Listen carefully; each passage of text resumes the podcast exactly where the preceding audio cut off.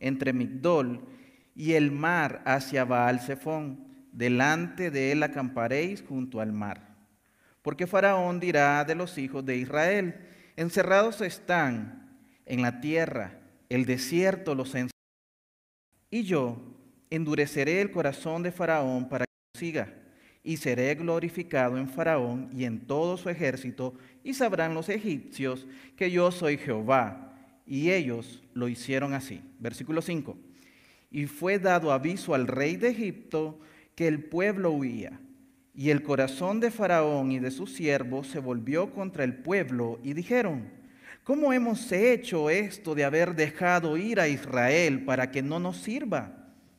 Y unció su carro y tomó consigo su pueblo y tomó seiscientos carros escogidos y todos los carros de Egipto y los capitanes sobre ellos y endureció Jehová el corazón de Faraón, rey de Egipto, y él siguió a los hijos de Israel, pero los hijos de Israel habían salido con mano poderosa.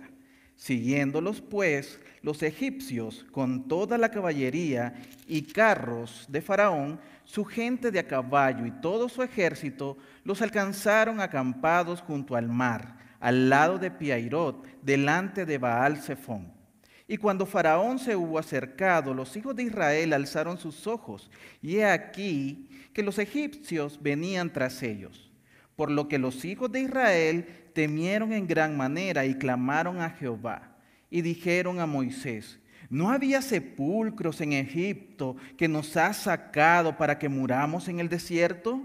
¿Por qué has hecho así con nosotros que nos has sacado de Egipto? ¿No es esto lo que te hablamos en Egipto diciendo, déjanos servir a los egipcios? Porque mejor nos fuera servir a los egipcios que morir nosotros en el desierto. Y Moisés dijo al pueblo, no temáis, estad firmes y ved la salvación de que Jehová hará hoy con vosotros, porque los egipcios que hoy habéis visto, nunca más para siempre los veréis 14. Jehová peleará por vosotros y vosotros estaréis tranquilos. Entonces Jehová dijo a Moisés, ¿por qué clamas a mí?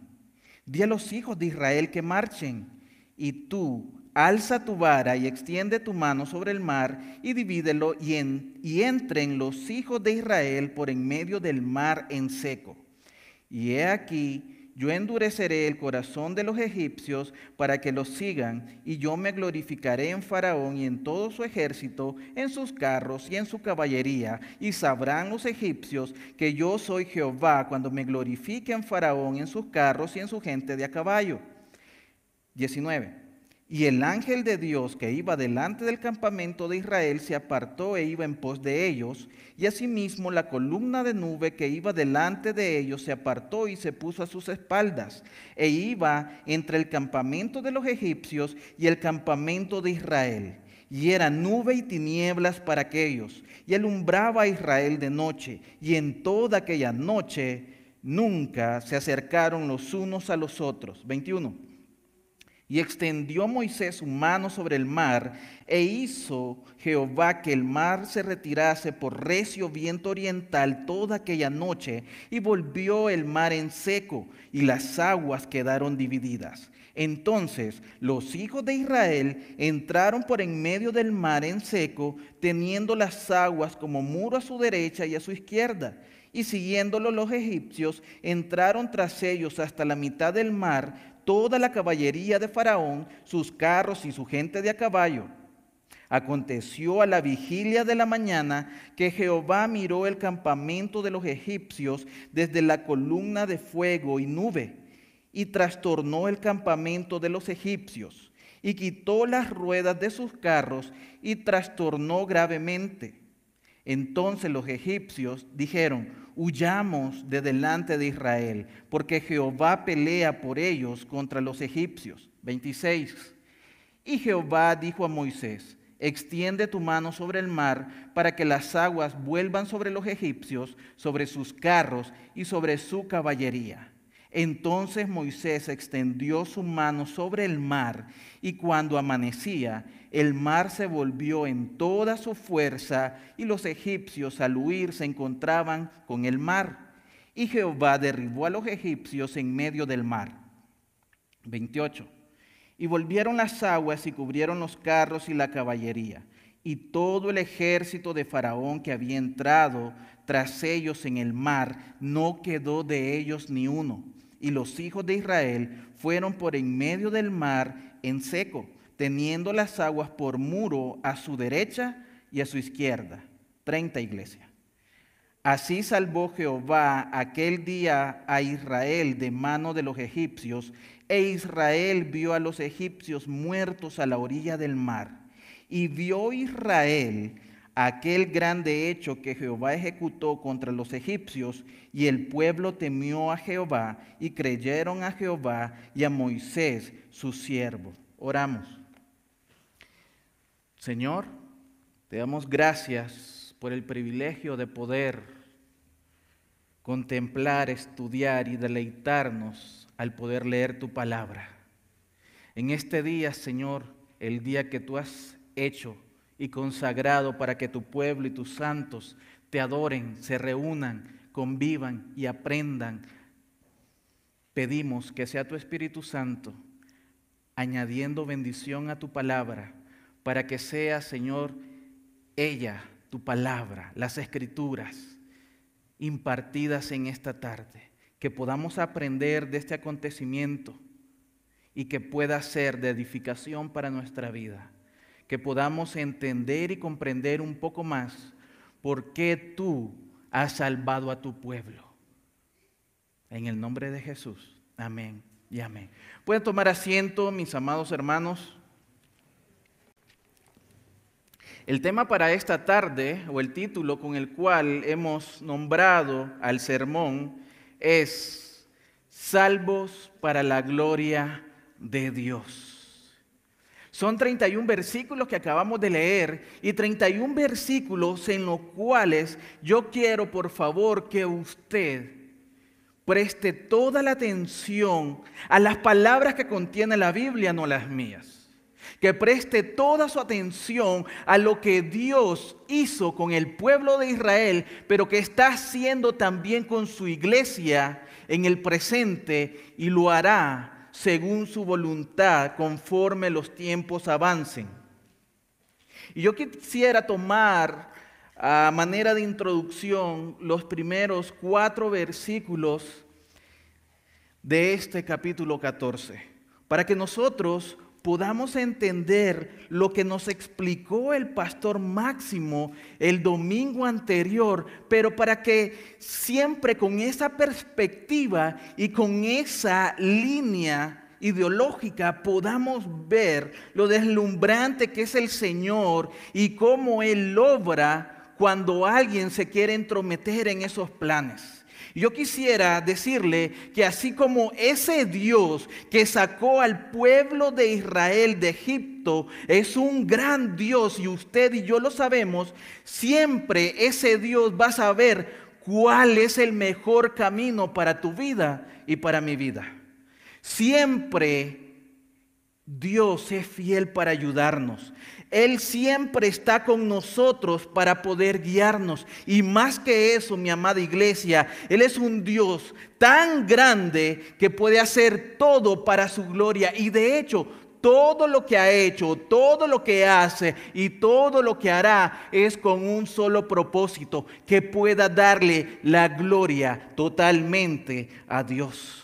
Por eso es que nosotros vemos en un principio cómo Él creó el mundo. Y por eso esta serie se llama El Dios Creador y el Dios Redentor, porque en un principio podemos ver que la única finalidad de la creación del mundo es para que la creación le pueda dar la gloria a Dios. Y ahora, en este evento que nosotros vemos, en el Éxodo nosotros podemos ver que la salvación, esa redención, ese Dios redentor lo hace con el único propósito para que su creación y la salvación también le den la gloria solamente a Él. Entonces, Si este es el propósito de Dios en todo lo que hace, el mostrar su gloria, de cierto es que lo estamos viendo una vez más en el Éxodo. Y el tema del Éxodo, como lo acabo de mencionar antes, específicamente en esta porción, es salvos para la gloria de Dios. Cuando Dios liberó a Israel de Egipto, lo hizo de una manera que garantizó totalmente que solo Él y nadie más recibiría el crédito total de este acontecimiento. Fíjese, entonces el Señor le dijo a Moisés, dile a los israelitas que regresen y acampen cerca de Piairot, entre Migdol y el mar. Deben acampar junto al mar directamente frente a Baal Zephón. El faraón pensará, los israelitas deambulan confusos por la tierra, rodeados por el desierto, y endureceré el corazón de Faraón, y él los perseguirá. Pero yo ganaré gloria para mí mismo por medio de Faraón, de todo su ejército, y los egipcios sabrán que yo soy el Señor. Así que los israelitas hicieron esto. Versículos del 1 al 4. Cualquier estratega, como mencionaba el pastor Máximo el domingo anterior, al ver esto, mis amados hermanos, al darse cuenta que ese pueblo estaba a un paso de la libertad, estaba yendo por el camino que tenía más ventaja, que no había ningún obstáculo, de repente recibe la orden de dar vuelta y acampar ante esta situación a, la orilla del mar, enfrente del mar, cualquiera que tenga un poco de entendimiento en el área del ejército y aún nosotros mismos, se puede dar cuenta que es una completa locura. Y eso es lo que pensó precisamente Faraón, que los israelitas al dar la vuelta y acampar en ese lugar donde él se los indicó, estaba cobrando ventaja para poder ir al acecho de los israelitas nuevamente, hacerlos cautivos y regresarlos a Egipto. Pero ahora yo quisiera que usted pensara un poco detenidamente en este hecho y al mismo tiempo usted viera unos años más adelante. En ese momento, Faraón creía tener una ventaja sobre el pueblo de Israel porque en ese momento pensó que los israelitas estaban confundidos, que los israelitas no sabían lo que estaban haciendo, que los israelitas se habían perdido en ese camino y estaban atrapados. Vio él una oportunidad para poder entonces nuevamente ir al ataque.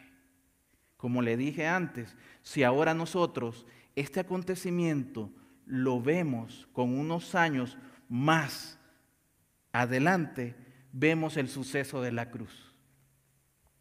¿Y qué pasa cuando Jesús fue prisionero? El enemigo, el diablo, pensó que tenía la ventaja sobre Jesús. Él en ese momento pensó que estaba a punto de triunfar de una vez por todas cuando veía a Jesús caminando hacia la cruz pero solamente era un plan, así como el Éxodo, perfectamente elaborado por Dios. Porque cuando Jesús fue crucificado en el madero, el diablo saltó de alegría, pensó que por fin había llevado a cabo lo que tanto deseaba, vencer a la segunda figura de la Trinidad, a Dios el Hijo en esa cruz. Pero fue en ese momento cuando Jesús le dio una bofetada al diablo y se burló de su plan. ¿Por qué? Porque lo que el diablo creía que iba a ser motivo de gozo para siempre fue una derrota eterna y total. Fíjese lo que dice la Biblia, desarmando los poderes y autoridades Jesús hizo de ellos un espectáculo público, triunfando sobre ellos en la cruz. Colosenses capítulo 2, versículo 15. El cambio de opinión de Faraón muestra que nunca pero nunca se arrepintió verdaderamente de su pecado. Le habían dado las oportunidades que tenían por haber para liberar a sus cautivos y él lo rechazó. Una y otra vez Moisés le había dicho que dejara en libertad al pueblo de Dios y el faraón se rehusó. Primero se negó, luego cuando empezaron a llegar las plagas empezó a negociar el faraón. Negoció y discutió pidió oración incluso rogándole a Moisés que le diera la bendición de Dios, pero nunca soltó al pueblo de Israel. Cuando finalmente dijo que haría lo que Dios quería, inmediatamente cambió de opinión y volvió a sus pecados. La rebelión del faraón, mis amados hermanos, es una advertencia para cualquiera que nunca llegue a ser lo que Dios requiere, lo que Dios demanda. Lo que Dios quiere es un compromiso total con Él, aquí mismo, ahora mismo y por el resto de nuestras vidas. Esto no se trata de decir, sí Señor, por favor, líbrame de esta, te lo prometo, voy a ir a la iglesia, pero por favor, sálvame de este cáncer, sálvame de esta cirrosis, salva mi matrimonio, salva a mis hijos. Solamente usted tratando de prometerle algo al Señor para que el Señor cumpla en alguna área, en algún capricho, en algún deseo que usted tenga en lo profundo de su corazón. Eso no es el cristianismo. Eso no es el éxodo con el cual el propósito de Dios tuvo sacar al pueblo de Israel, crucificar a Cristo en el madero. No, mi amada iglesia. Se trata de que nosotros podamos reconocer que solamente hay un Dios majestuoso, hay un Dios incomparable, que hay un Cristo que por sus méritos en la cruz del Calvario, hoy podemos tener acceso a Dios el Padre y que nuestros pecados puedan ser perdonados. Solamente en Cristo Jesús, en nadie más. Pero eso se trata de vivirlo aquí y ahora, como hay un programa en la televisión. Esto no es para después. Esto no es para, lo voy a pensar, si me cumples esto, yo cumplo con lo otro. No, mis amados hermanos, date cuenta. Démonos cuenta en el hoyo en el cual estábamos. Démonos cuenta que estábamos muertos en nuestros delitos y pecados. Y Dios, por amor a su nombre, antes que nada, envió a su Hijo. Y eso es algo que debemos de tener cuando nosotros leemos esta maravillosa historia del Éxodo. Ahora recuerde, así como el pueblo de Israel estaba bajo un ataque inminente del faraón y su ejército, así nosotros también estamos bajo un ataque del enemigo todos los días.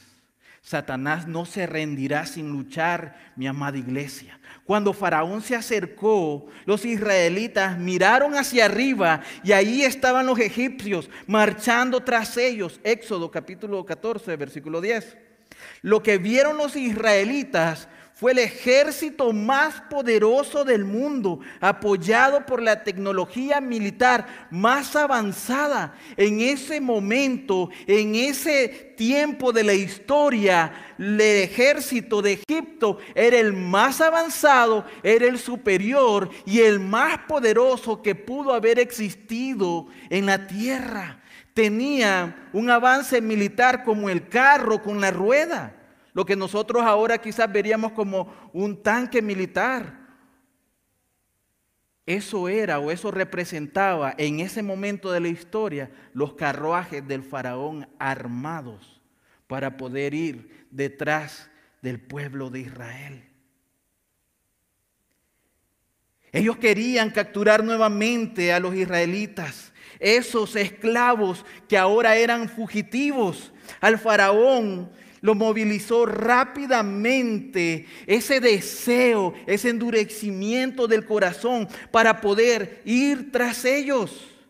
Pero los israelitas se encontraban en una situación peligrosa y desesperada, atrapados entre el faraón y el mar azul que estaba frente a ellos.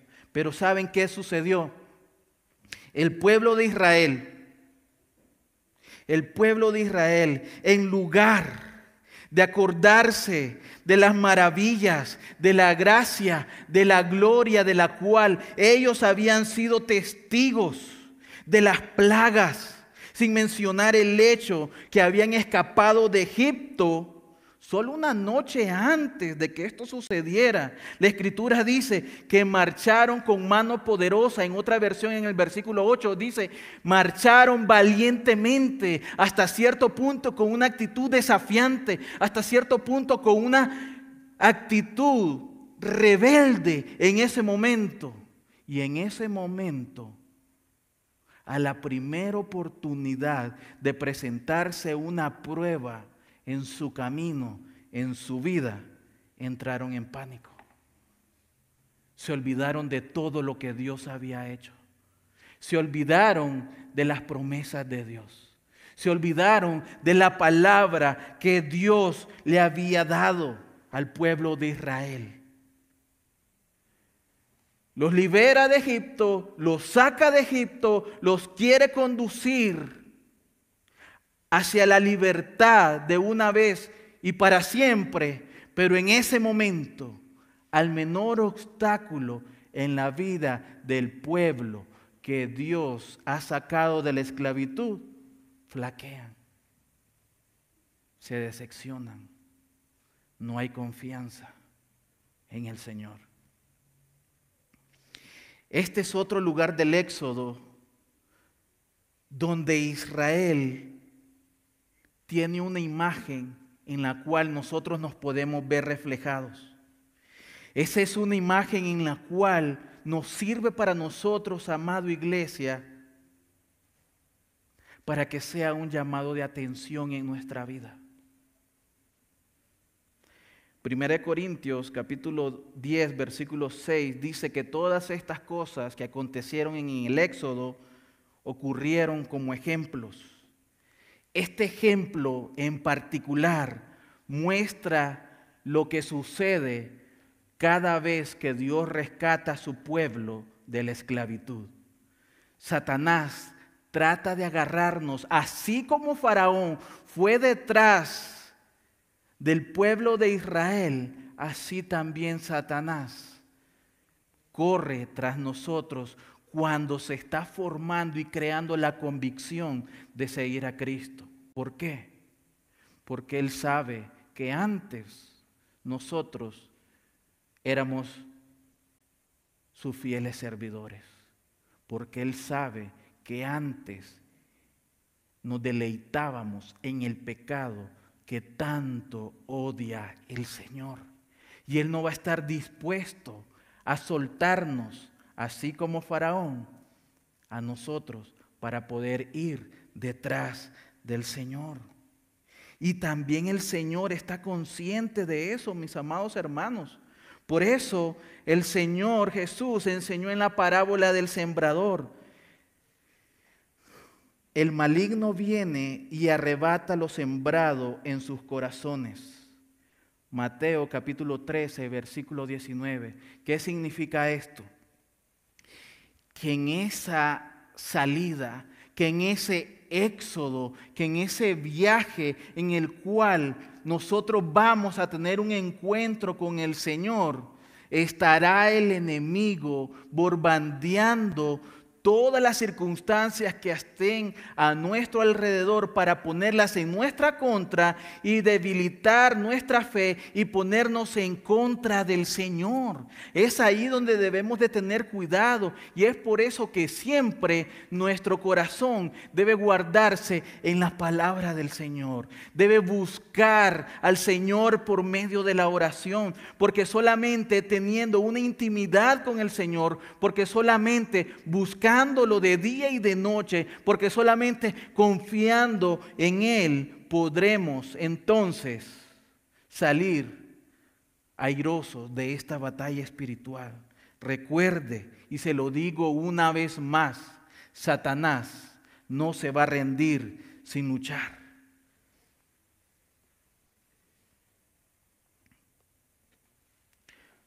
Lo más, lo más alarmante ¿Sabe qué pasa con el pueblo de Israel? Fue la disposición de volver a la esclavitud que ellos tenían en Egipto. Le dijeron a Moisés, hubiera sido mejor para nosotros servir a los egipcios que morir en el desierto. Versículo 12. El objetivo del éxodo, mi amada iglesia, era que sirvieran a Dios pero aquí estaban queriendo regresar y servir al faraón. ¿Te das cuenta? Estaban renegando de lo que Dios había hecho por ellos. Dios los había rescatado, los había sacado para que pudieran servirle a Él, pero ellos tenían una actitud de mal agradecimiento y estaban renegando de dónde estaban. Se, le, se rebelaron junto al mar rojo. Esto usted lo puede ver en Salmos capítulo 106, versículo 7. A menudo nosotros nos sentimos tentados a hacer lo mismo que el pueblo de Israel. Dios quiere sacarnos completamente de nuestros pecados, pero nuestro problema es que solo salimos a medias. Decidimos seguir a Cristo, pero tan pronto nosotros empezamos a ver los problemas, empezamos a ver un poquito de persecución, empezamos a ver cómo la gente que antes conocíamos, esas amistades que compartían con nosotros en el pasado, se empiezan a burlar, nos empiezan a señalar y nos dicen, ay, ese no es el borracho. Y hoy está yendo a la iglesia. Ah, pero si esa persona, uff, de 10 palabras que le salen de la boca, 25 son malas, pero está yendo a la iglesia. Y te empieza el enemigo a tirar dardos para que tú te sientas culpable de lo que Dios quiere hacer. Viene la prueba. Viene el momento en el cual te ponen a dudar en dónde estás parado. ¿Y sabes qué? Si tú no confías plenamente en el Señor, va a venir el desánimo. Si tú no confías plenamente en el Señor, esos comentarios van a hacer que tu vida espiritual se estanque. Y empezarás a cuestionarte si vale la pena seguir a Cristo.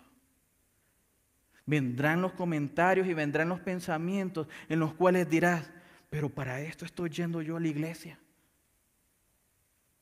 Si se supone que ahora yo soy creyente, si se supone que ahora yo sigo a Cristo, si se supone que ahora es cuando mejor me debería de ir a mí, ¿por qué me está sucediendo a esto? Porque hasta mi propia familia está en mi contra. No me contestan los mensajes. Le llamo y me cuelgan a los tres minutos que no, tienen, no tienen tiempo cuando les empiezo a hablar del Señor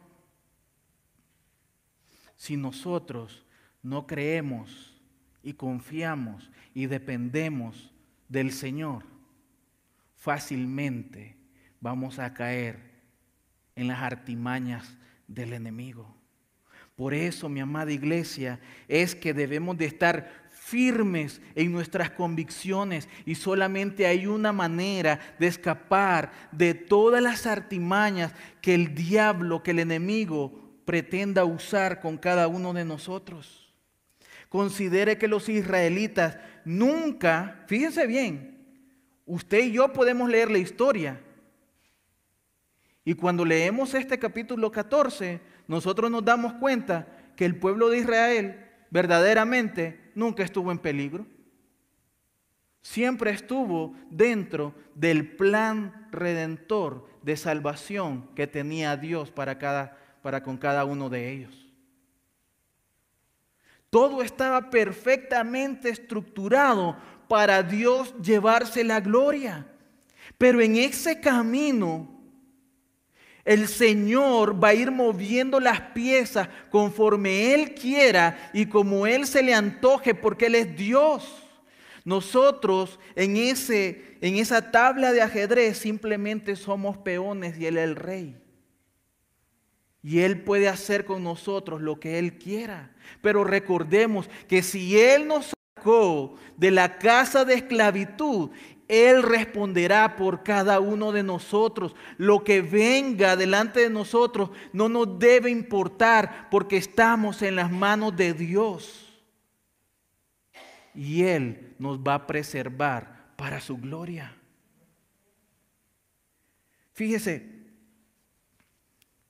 cuando estaban ahí, y como les estaba diciendo, debemos considerar que los israelitas nunca estuvieron en un peligro real inminente.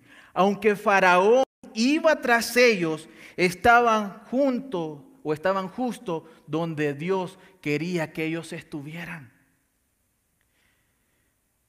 Quisiera leerles una historia de Spurgeon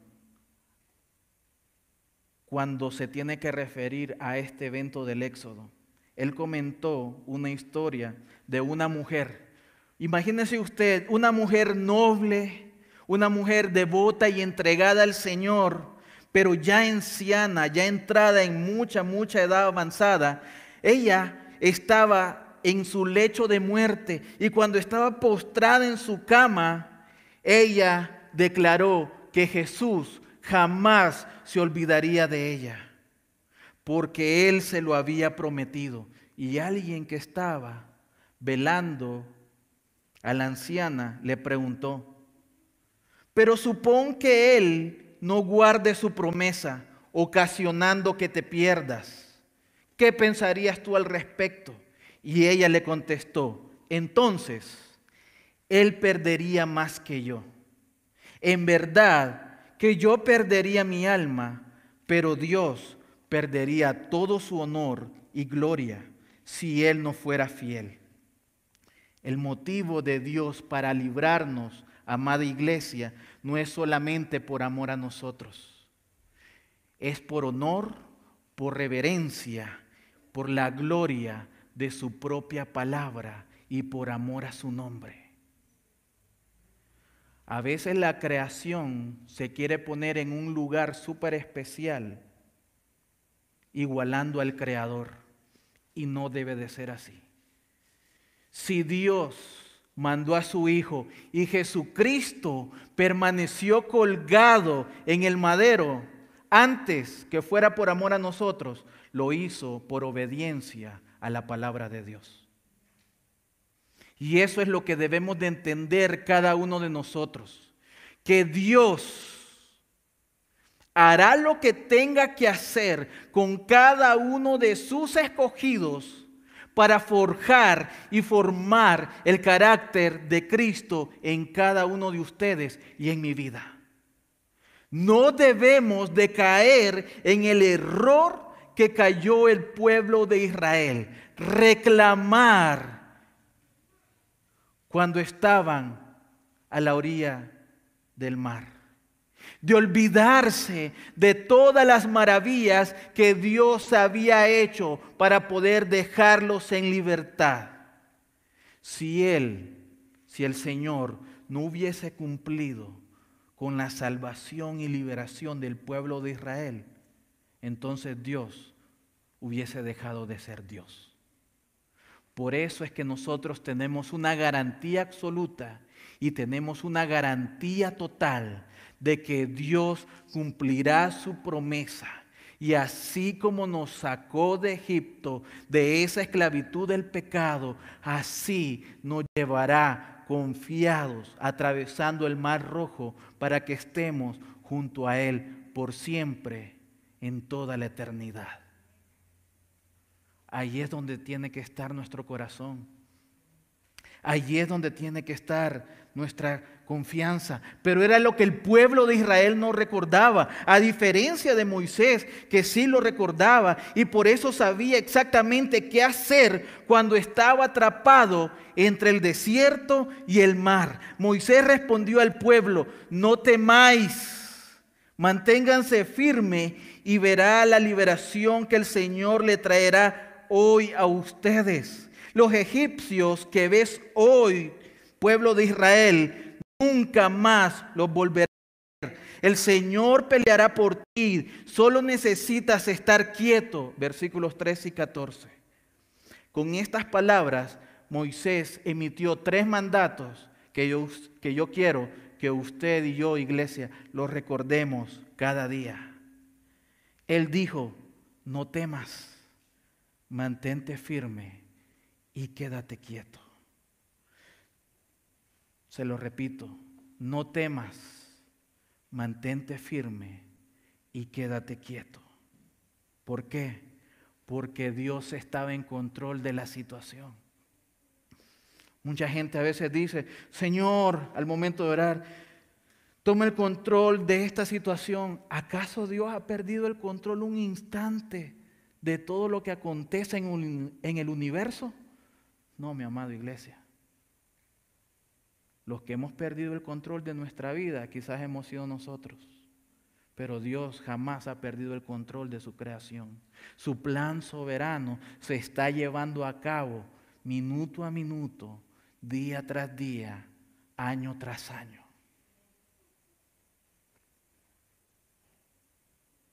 Una vez que nosotros ponemos nuestra confianza en Jesús, debemos mantenernos firmes.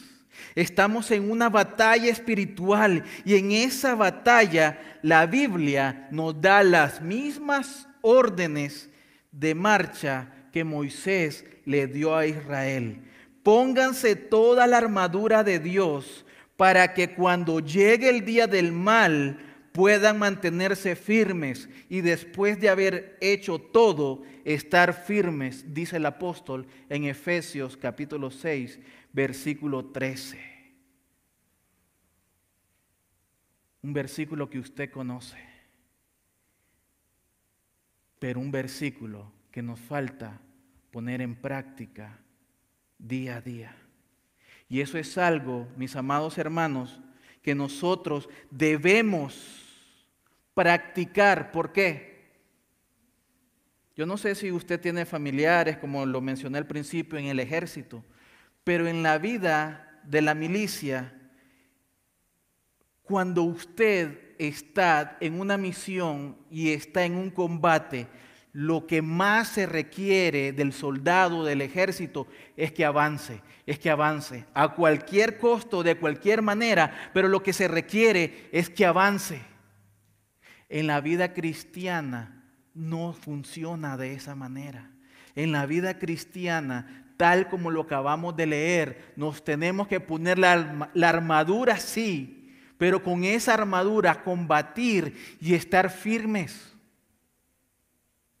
Va a haber un momento en el cual tendremos que esperar. Va a haber un momento en el cual nos tendremos que detener y esperar a que Dios haga lo que Él quiera hacer con su voluntad, que es soberana y perfecta. Pero nosotros debemos de esperar y estar firmes, confiando en el Señor. No se trata de correr, sino de esperar.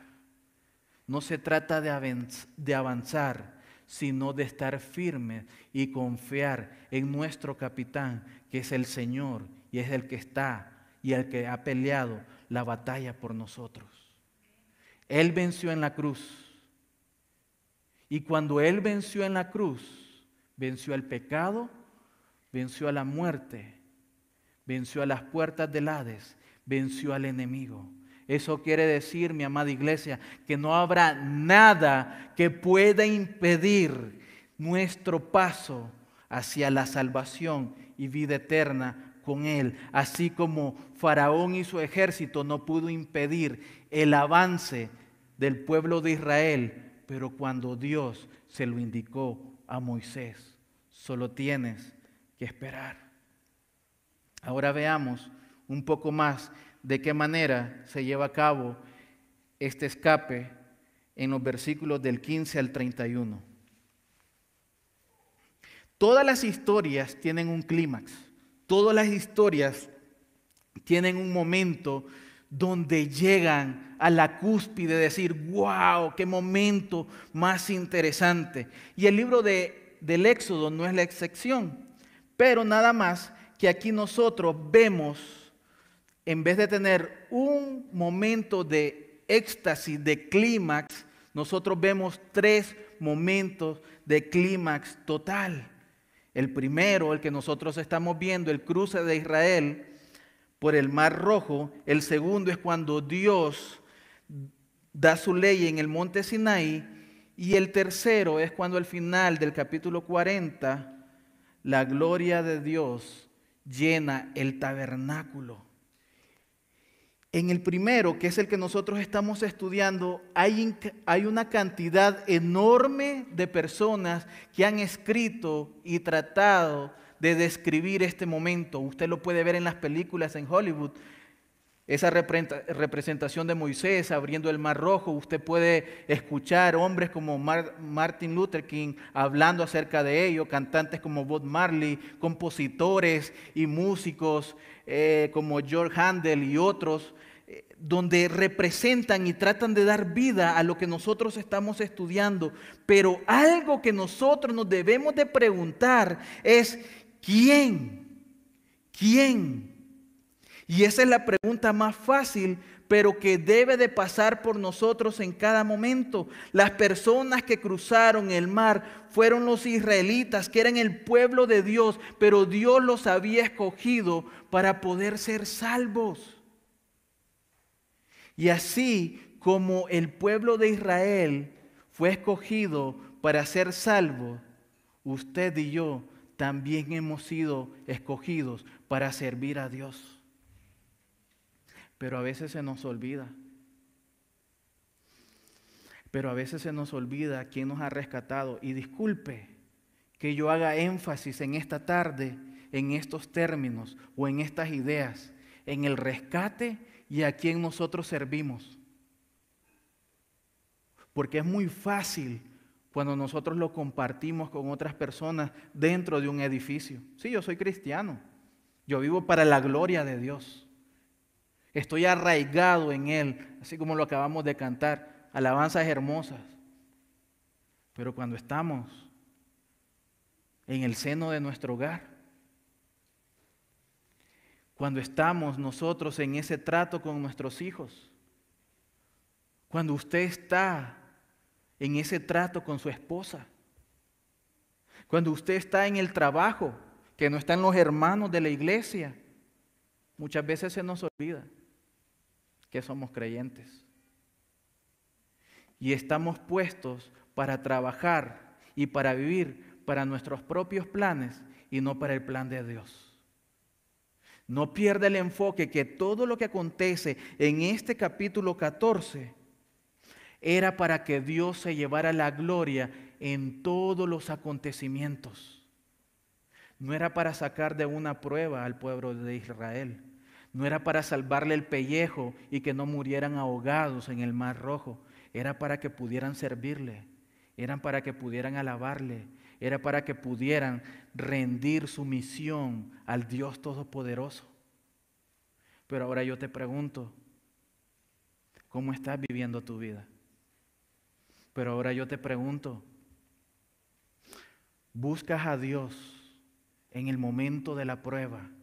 ¿Buscas a Dios solamente para que te pase del otro lado del mar? Pero sin tener en cuenta que es para glorificarle en todos los aspectos de tu vida o solamente estás viviendo para las metas que tú tienes. Porque el trabajo se va a acabar un día.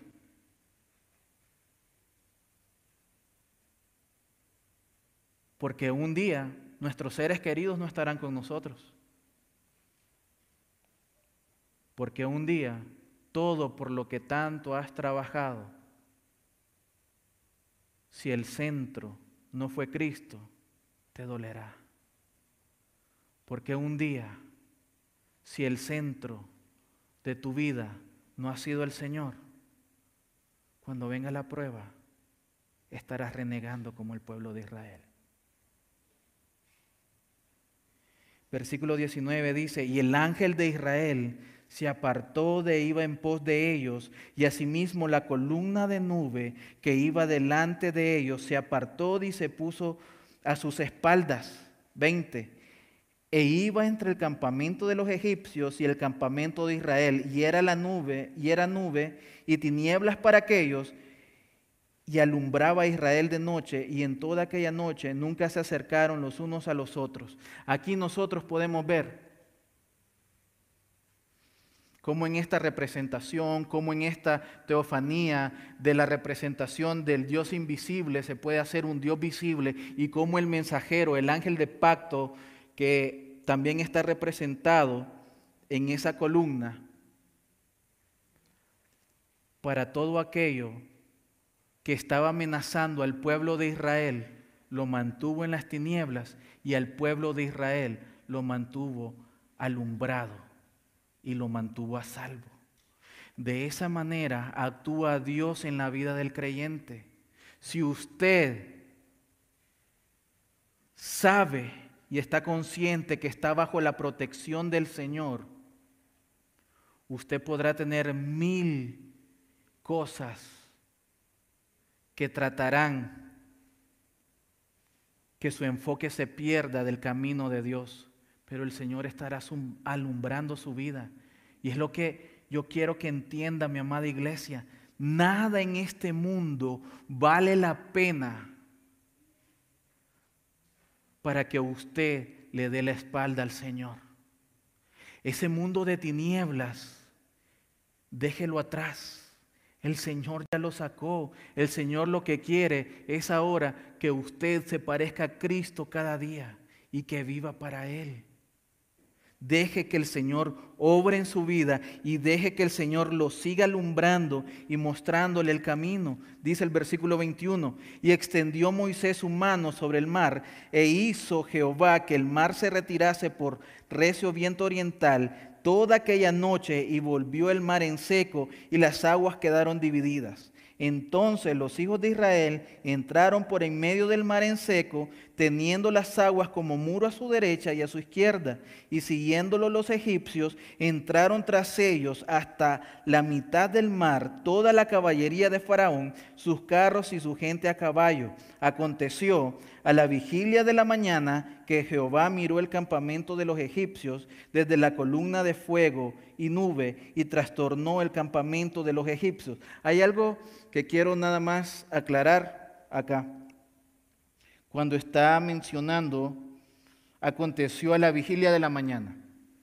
En el Antiguo Testamento, eh, los judíos tenían tres vigilias. Ya en el Nuevo Testamento usted ve que eso cambia porque adoptaron el sistema de tiempo de los romanos. Por eso es que cuando usted ve a Mateo que está narrando el, este, acontecimiento cuando Jesús se les aparece eh, a los discípulos, él dice que era la tercera vigilia.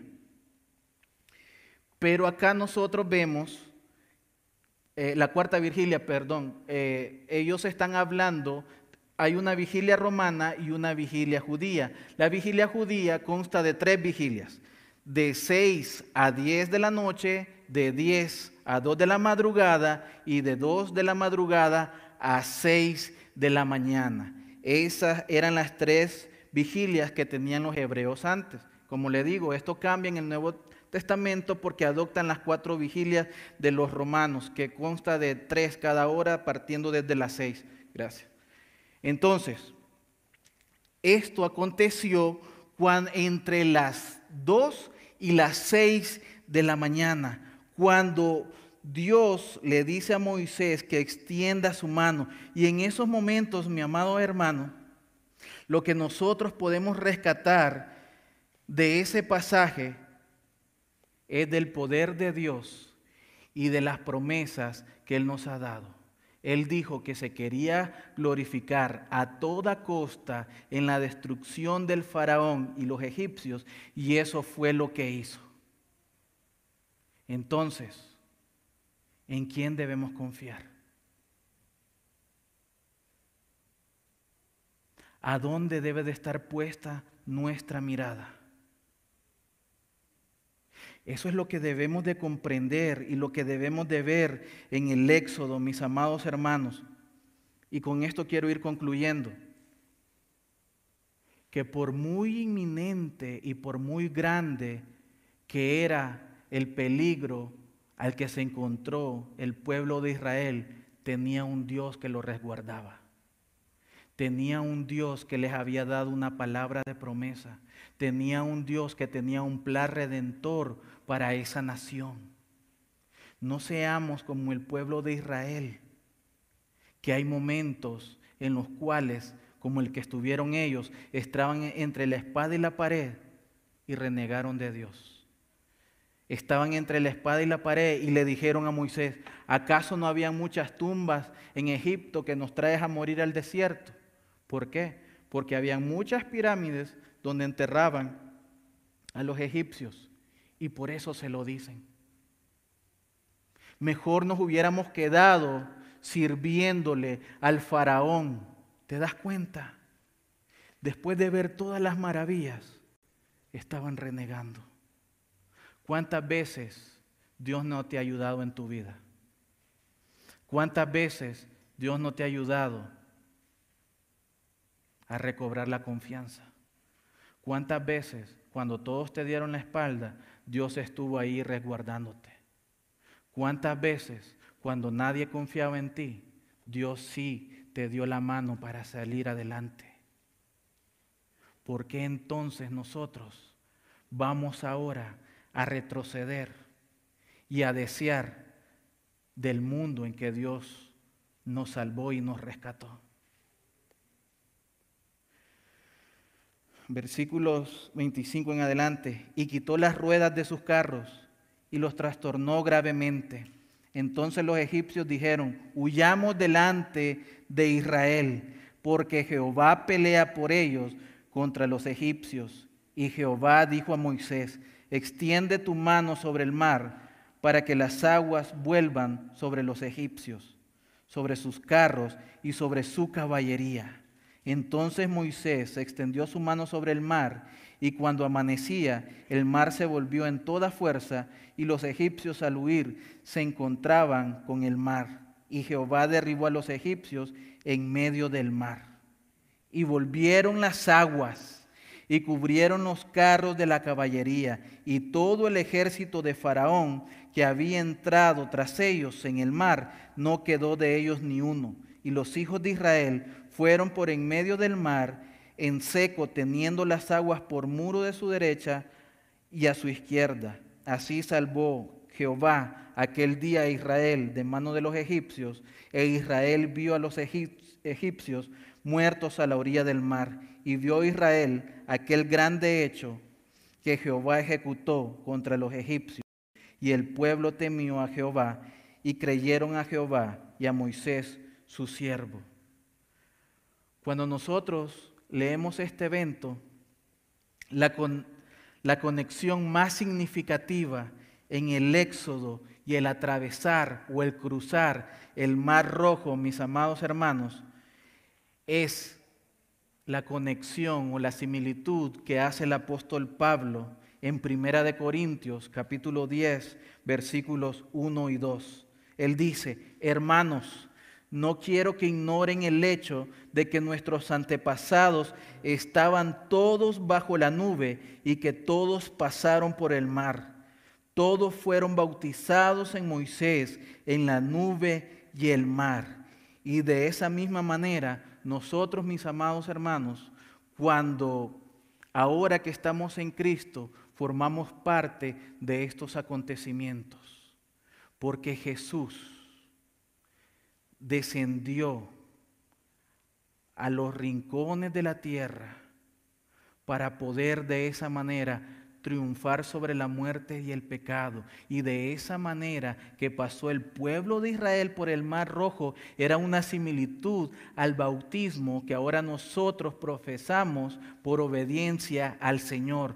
Cuando en medio y en el fondo de las aguas bautismales mostramos un voto y un paso de obediencia, asimilando o personificando lo que aconteció con el pueblo de Israel, a diferencia que ahora nosotros tenemos un mejor Moisés, a diferencia que nosotros ahora tenemos un líder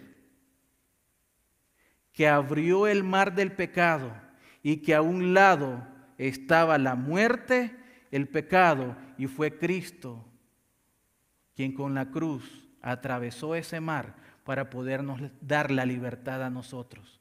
Dios obró en los carros de Faraón. Dios desarmó esos carros para que pudieran quedar atascados en medio del mar donde ya los israelitas habían atravesado ese camino. Pero ahora, ¿qué es lo que nos queda aprender entonces a nosotros? Que si hemos creído en Cristo, debemos confiar en Él. Que si hemos creído en Cristo, no habrá un mar rojo que nos separe del Señor, porque el puente para llegar hasta Dios es Cristo, porque Él es el camino, la verdad y la vida.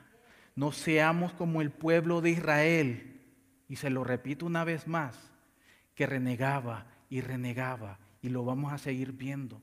Hoy tenemos el ejemplo nosotros Hoy tenemos nosotros la palabra de verdad y hoy tenemos nosotros el testimonio que toda la palabra que Dios ha plasmado en este libro se ha cumplido y se está cumpliendo. ¿Por qué vamos a temer si Él está con nosotros? ¿Por qué vamos a temer si Él es el que lidera esta salida del pecado que fuimos libertados? ¿Por qué vamos a temer si Él ha peleado la batalla? No temamos, estemos firmes, estemos quietos y confiemos